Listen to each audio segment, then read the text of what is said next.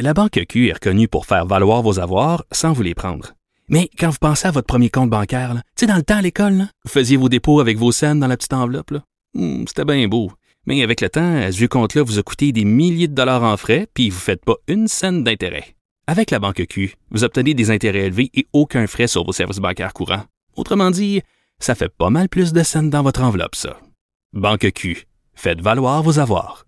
Visitez banqueq.ca pour en savoir plus. Dans l'actualité, je disais qu'il y, a beaucoup de choses et du nouveau euh, hier dans une parce que carrément été une saga dans les dernières années au niveau euh, au niveau militaire, euh, celle du remplacement de la flotte d'avions de chasse canadiens. On se souvient que bon, on devait se diriger vers des des, des F-35. Finalement, on a tout remis ça sur la table pour bon essayer d'avoir le meilleur prix, de voir est-ce qu'il y a des modèles concurrents qui pourraient être intéressants. On sait que ce sera probablement le plus gros contrat de l'histoire de l'armée canadienne. Alors, un contrat qui pourrait atteindre 19 milliards de dollars dans le but de changer, euh, faire l'acquisition de 88 chasseurs euh, évolués. Puis évidemment, euh, ben, c'est pas donné ce genre d'avion de chasse-là. Alors, les choses doivent être bien faites. Et on a appris donc hier que c'est une... bon, on poursuit ces procédures. Quatre entreprises qui sont toujours en liste pour remplacer les CF-18. Et hier, dans un communiqué, le gouvernement canadien qui, bon, communiqué une demande de proposition officielle à quatre compagnies. Alors, Saab, avec son Gripen, donc un avion de chasse, le Airbus avec l'Eurofighter Typhoon, Lockheed Martin avec le fameux F-35 et euh, Boeing avec des CF-18 Super Hornet. Alors, la nouvelle génération, si on peut dire, euh, d'avions de chasse qui sont plus vieillissants.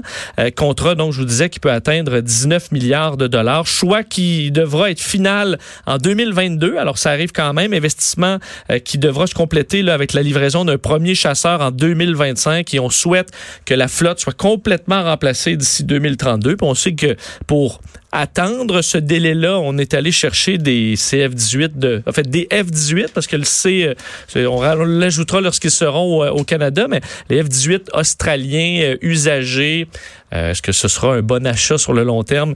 faudra voir pour analyser ces, ces étapes-là, parce qu'il faut dire que le, début de ces procédures qui, ce qu'on peut dire, ont mal tourné, c'était fait sous le gouvernement conservateur. On se rend compte que c'est un contrat qui a été quand même très, très compliqué. on, notre prochain invité ministre du cabinet fantôme de la sécurité publique, des services frontaliers et de la protection civile pour le Parti conservateur du Canada et euh, a un passé euh, militaire, puisqu'en 87, euh, il joint les rangs du régiment de la Chaudière, unité de réserve des forces armées canadiennes, dont il a été le commandant entre 2003 et 2007, devenu lieutenant-colonel pendant 22 ans de service militaire, a effectué des missions opérationnelles, entre autres à Goose Bay au Labrador pour l'OTAN et à Chypre pour les Nations Unies, diplômé du Collège d'état-major de Kingston. Alors, un côté politique, oui, mais connaît très bien le milieu militaire. On rejoint Pierre Paulus. Monsieur Paulus, bonjour. Oui, bonjour, bonjour à vous deux. Euh, donc, euh, on, voit bien que ce, ce, contrat-là a été, euh, très compliqué à, travers, à travers le temps. c'est une, nouvelle étape. Est-ce que vous pensez que ça s'en va dans la bonne direction? Écoutez, c'est un, dossier très, très complexe, effectivement, le dossier de, l'achat de nouvelles flottes de chasseurs. Mais les gens, il faut comprendre. Premièrement, le F-35, le fameux F-35, le Canada, à l'époque du gouvernement conservateur, avait décidé de faire partie d'un consortium de développement. Donc, dix autres pays, onze pays total, qui étaient ensemble pour développer cet avion-là. Là, autour des années 2014, il y a eu une, une évaluation, une évaluation faite qui a dit que finalement, le F-35 coûterait beaucoup plus cher que ce qui était prévu. C'est ce qui a créé un problème politique à l'époque. Parce qu'à l'origine, euh, euh, M. Paulus, on voulait vraiment développer un avion de chasse qui allait être quand même à relativement bon prix. Alors, c'est pas effectivement les, les, le, gouvernement qui a, qui a, fait gonfler la facture. les compagnies, euh, les ingénieurs ont finalement développé quelque chose qui coûtait beaucoup plus cher. Ben, c'est la complexité de, premièrement, de créer un nouvel appareil. C'est à partir de zéro. De le F-35 qui a été développé, développé par Lockheed Martin. Donc, les pays sont mis ensemble. Il y a aussi l'aspect industriel. Il y a 100 entreprises au Canada qui sont reliées au développement de cet avion-là. Les coûts ont monté. L'évaluation euh, du vérificateur général à l'époque a dit que ça va coûter beaucoup plus cher. Donc, politiquement, il y a eu un recul à ce moment-là. Par contre, par la suite, les choses ont changé. Il y a eu de l'évolution dans le dossier. Mais quand est arrivé à l'élection de 2015, ce qui est arrivé, c'est que M. Trudeau a fait la promesse durant la campagne 2015. Il dit je, le Canada, si je suis premier ministre, n'achètera pas le F-35. Donc, une euh, prise de position politique ferme de Justin Trudeau lors de la campagne électorale a fait en sorte qu'après les élections, M. Trudeau a gagné le gouvernement, et là, était pris avec le fait d'avoir promis de pas acheter le F-35, alors que probablement, en, bout de piste, c'est l'avion qu'il faut avoir. Mais ça, c'est ce qui fait que là, ça a traîné depuis quatre ans. Quatre euh. ans de temps qu'au lieu d'ouvrir un processus et de commencer immédiatement la, compétition, pour régler le dossier, on, ça va traîner, traîner, traîner. Et là, trois mois avant l'élection d'octobre, ben, le gouvernement on commence un processus, sachant très bien qu'il n'y aura pas de nouvelles avant les élections. Mais pensez-vous qu'on se dirige directement vers le F-35? Pensez-vous que tout ce processus-là va nous amener encore une fois vers le F-35? On a vu clairement que tout a été très, très ficoté dans le fond pour revenir. Premièrement, le ministre de la Défense a réaffirmé l'an dernier que le F-35 pourrait faire partie de la compétition. Après ça, le le, dans le fond, le, le, guide pour faire la sélection de l'avion. Il y a plusieurs clauses qui démontrent que finalement, probablement que la F-35 va être l'avion qui va être sélectionné. Mais là, M. Trudeau, d'un point de vue politique, euh, veut se protéger. Donc, c'est pour ça que ça a duré quatre ans. Et pendant ce temps-là, comme vous avez mentionné d'entrée de jeu, on a acheté, le Canada a acheté des appareils euh, F-18 australiens qui, je constate, j'appelais, je les ai des bazous, euh, tout simplement pour dire, parce qu'on avait, pendant plus, c'est tellement complexe. Durant le temps que ça a à attendre pour partir de la compétition pour éviter d'avoir la F-35. Le gouvernement Trudeau a fait à croire qu'on avait un problème de capacité, a commencé à vouloir acheter 18 Super Hornet. Finalement, une chicane a, a commencé avec Boeing. Par la suite, lorsque le gouvernement a dit on a besoin d'avions, on s'est tourné vers l'Australie. On achète 20 bazous australiens qui sont aussi vieux, sinon plus vieux que nos F-18 qu'on doit changer. Là, on se ramasse, on arrive maintenant à trois mois d'élection. Bon, ben là, maintenant, on est prêt. On va faire l'appel d'offres. Les compagnies peuvent soumissionner. Puis on va avoir la réponse après les élections. Donc, c'est un jeu politique vraiment là, qui, au bout, ah, encore une fois, ben, c'est les citoyens qui paient le prix pour ça et surtout les forces aériennes. J'ai vu, euh, bon, on voit qu'il y a une certaine course, euh, évidemment, pour c'est un contrat qui est très lucratif, on le comprend. J'ai vu le, spectacle aérien de Toronto l'an dernier qui était commandité par l'Eurofighter Typhoon. Donc, le commanditaire, c'est un jet qu'évidemment, le monsieur, madame, tout le monde qui sont là, ils peuvent pas en acheter. Là. on comprend très bien que c'est pour euh, bon avoir de la visibilité, essayer d'influencer un peu. Euh, spectacle aérien de, de Bagotville, il y a quelques semaines, on a vu le F-35 pour une, première fois faire sa démonstration en vol. On voit que c'est un appareil absolument extraordinaire qui fait des capacités, des capacités de fou, mais est-ce qu'on a vraiment besoin de ça, monsieur Paulus, un appareil aussi évolué euh, dans la mesure où on fait face à des... Est-ce qu'on fait face à une menace assez importante pour avoir besoin d'avions qui ont ce C'est toujours la question que les gens vont demander pourquoi le Canada a besoin d'avions aussi sophistiqués. Mais il ne faut pas oublier qu'aujourd'hui, on est en 2019. Il faut voir un avion qui va être bon pour 25-30 ans. Donc, euh, les technologies et surtout l'interopérabilité avec nos, euh, nos alliés euh, du Five Eyes, surtout les Américains. Lorsqu'on parle de, de défense du territoire canadien, on travaille toujours en collaboration avec les Américains. Donc, on a la protection du Nord, à partir de l'Alaska. Écoutez, les Américains ont 100 F-35 de stationnés en Alaska pour l'intervention, les Russes, les Chinois, peu importe qui qui veulent venir faire un tour au Canada. Donc, nous, les Canadiens, on doit collaborer avec nos partenaires et ça prend des avions qui vont être ou de, de, cinquième génération, donc qui vont pouvoir être en interopérabilité avec nos collègues. Donc, c'est une question aussi de, avec l'honorade, avec les, les missions qu'on a à faire. Également, il y a des missions au Canada, mais on est appelé souvent à déployer nos avions à l'étranger pour d'autres missions. Donc, encore là, il faut être capable de travailler avec nos collègues et ça demande des avions perfectionnés. Aujourd'hui, les missions sont différentes. Euh, le côté aussi furtif, euh, il y a différentes demandes. C'est pour ça euh, qu'on on a besoin. Évidemment, M. Paulus, avec le, le, le gouvernement américain actuel, les relations ont été plus tendues, disons, avec le gouvernement américain. se sont peut-être réchauffées, ça dépend des cas, là, mais avec l'Europe. Dans ce cas-là, est-ce que le, bon Airbus a, qui a développé l'Eurofighter, le Typhoon, qui est un autre appareil extrêmement évolué, est-ce que pourquoi pas pencher vers cet appareil-là dans la mesure où, euh, bon, on a Donald Trump qui est peut-être un peu euh, rébarbatif au gouvernement canadien actuellement? Ben, écoutez, je comprends qu'il peut y avoir certaines euh, froideurs politiques actuellement entre nos deux pays, mais je crois qu'on doit voir plus loin. C'est pour ça qu'actuellement, la compétition, c'est des fonctionnaires qui s'occupent de ça. Il y a des experts dans le milieu qui ont qui voient finalement choisir le meilleur avion pour les missions des forces armées canadiennes.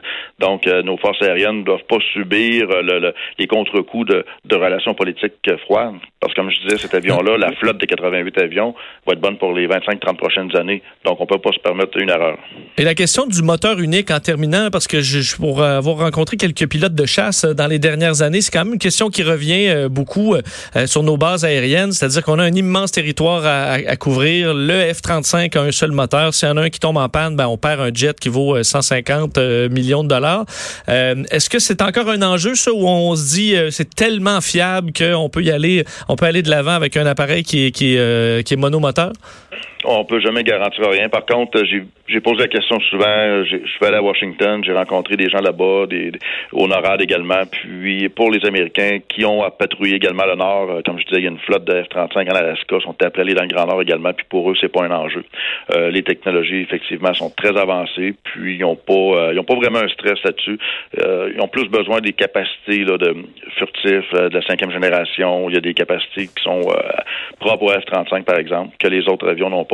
Mais comme je vous dis, là-dessus, la décision finale revient aux fonctionnaires qui vont amener le meilleur choix. Mais il reste que au niveau politique, on a perdu encore plusieurs années parce que M. Trudeau a voulu euh, a promis de ne pas acheter le F-35 et il doit se trouver une façon de, de se cacher de ça.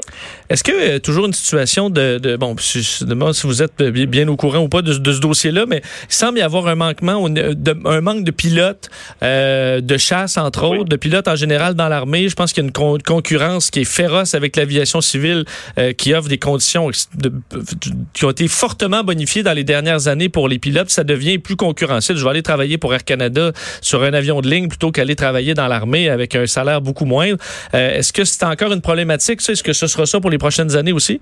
Il y a, cette, euh, il y a cet aspect-là, l'aspect civil, mais également l'aspect de voir des jeunes qui arrivent qui disent c'est quoi notre notre aviation? Donc on voit de, vieux CF-18 en fin de vie qu'on qu'on essaie de retaper avec des pièces des Australiens puis que le, concours pour avoir la nouvelle flotte commence pas. Donc les jeunes ont moins moins d'ambition de devenir pilote de chasse parce qu'ils voient que ça fonctionne pas. Et en plus de ça, la formation, on doit c'est pour ça que ça presse d'avoir le nouveau choix parce qu'on doit former des pilotes sur le nouvel appareil.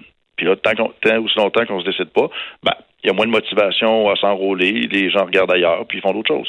Donc, c'est tout euh, un aspect qui va ensemble. Ben, merci beaucoup, euh, M. Paulus, de nous avoir parlé aujourd'hui. Merci. Au revoir.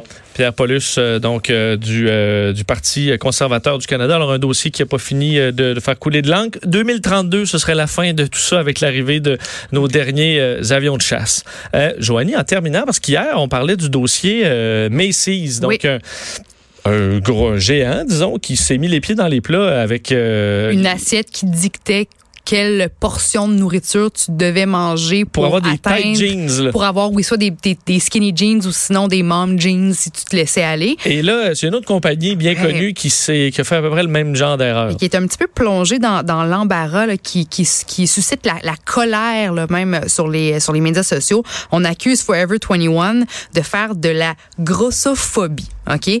Euh, on, parle même d'une crise en termes de relations publiques parce qu'on on, euh, euh, bon, il y a des clientes qui ont commandé en ligne des, des, vêtements, des clientes taille plus, et en recevant leurs vêtements à la maison, en ouvrant la boîte, il y avait une petite surprise supplémentaire inattendue, en l'occurrence une, une barre Atkins, une barre de, de, de régime, une barre sans sucre Atkins. Puis là, c'est ces femmes-là. Est-ce que c'était juste pour les tailles plus? Ben, en fait, euh, ce qu'on dit là, du, devant cette crise-là, euh, Forever 21 s'est prononcé, puis on dit que l'entreprise aime surprendre ses clientes avec des produits gratuits euh, dans les commandes en ligne et l'article promotionnel en question est inclus pour un temps illimité dans toutes les commandes sans distinction de taille et de catégorie. Puis depuis, euh, bon, on a retiré cette barre-là. Alors, ça fait plus partie des petits cadeaux qu'on offre gratuitement quand quelqu'un fait une commande en ligne. Une erreur de bonne foi dans le sens, on a des petits partenariats, on donne des trucs gratuits. Là, on n'avait pas pensé que, ah, ben là. Mais tu sais, Vincent, pour avoir commandé beaucoup euh, plusieurs fois des, des vêtements de, de compagnie euh, bon en ligne oui ça arrive qu'on reçoive un petit échantillon de parfum ou un petit quelque chose de plus puis ça fait toujours hein. plaisir mais une barre Atkins, au pire, tu sais, je veux dire, donne-moi un petit bonbon, un petit sucre d'orge, là, si tu veux. Mais une on barre. comprend que c'est probablement une association avec Atkins. Exactement, qui, probablement, probablement. Alors, ils se sont dit, on va l'envoyer aux, aux, femmes qui, qui commandent des vêtements. Bien sûr que tu dis la La- personne taille plus. taille plus qui se fait aussi envoyer. tes- tu rentres dans tes jeans, voici une petite barre amincissante. Exactement, pour t'aider à perdre Mm. des, des kilos en trop, voici une barre sans sucre. C'est sûr que je, je peux comprendre la, la frustration, mais euh, tu sais, il faut penser à ce genre de choses-là. là. Je veux dire, Ouais, Forever maintenant, 21, faut, euh, il repose beaucoup sur, sur le marketing. Euh, tu sais, tu peux pas, faut, faut que tu y penses. Quand tu t'associes à des compagnies, euh, trouve d'autres choses à donner dans, dans des petites boîtes cadeaux. Là, Que des trucs régime, que clairement. des trucs régime, si C'était, mettons, une barre, euh, je sais pas, une barre cliff. là, Oui. ou- Puis, puis je te dirais que même que tu magasines dans la section taille plus ou pas, même moi, là, si j'achète une, une paire de jeans, je j'ai pas envie de recevoir que je sois red meg, euh, que j'ai un poids santé ou que je fasse de l'embonpoint, j'ai pas envie de recevoir une barre euh, reliée à un régime, une barre diète. J'ai pas envie de recevoir ça. Alors je peux comprendre que que ces femmes-là qui, qui l'ont reçu sont, sont Mm. en beau maudit là. Mais, plus de plus de meetings Ouais. dans ces ces cas-là pour euh, pour faire oh, pas, pas sûr que ce soit la, la, la bonne la- j'imagine une nouvelle employée qui n'a pas osé lever sa main là, qui dit ah non je ils doivent connaître les affaires j'aurais dû j'aurais dû Euh, le dire. Euh, merci Joanie. On s'arrête dans quelques instants on parle musique au retour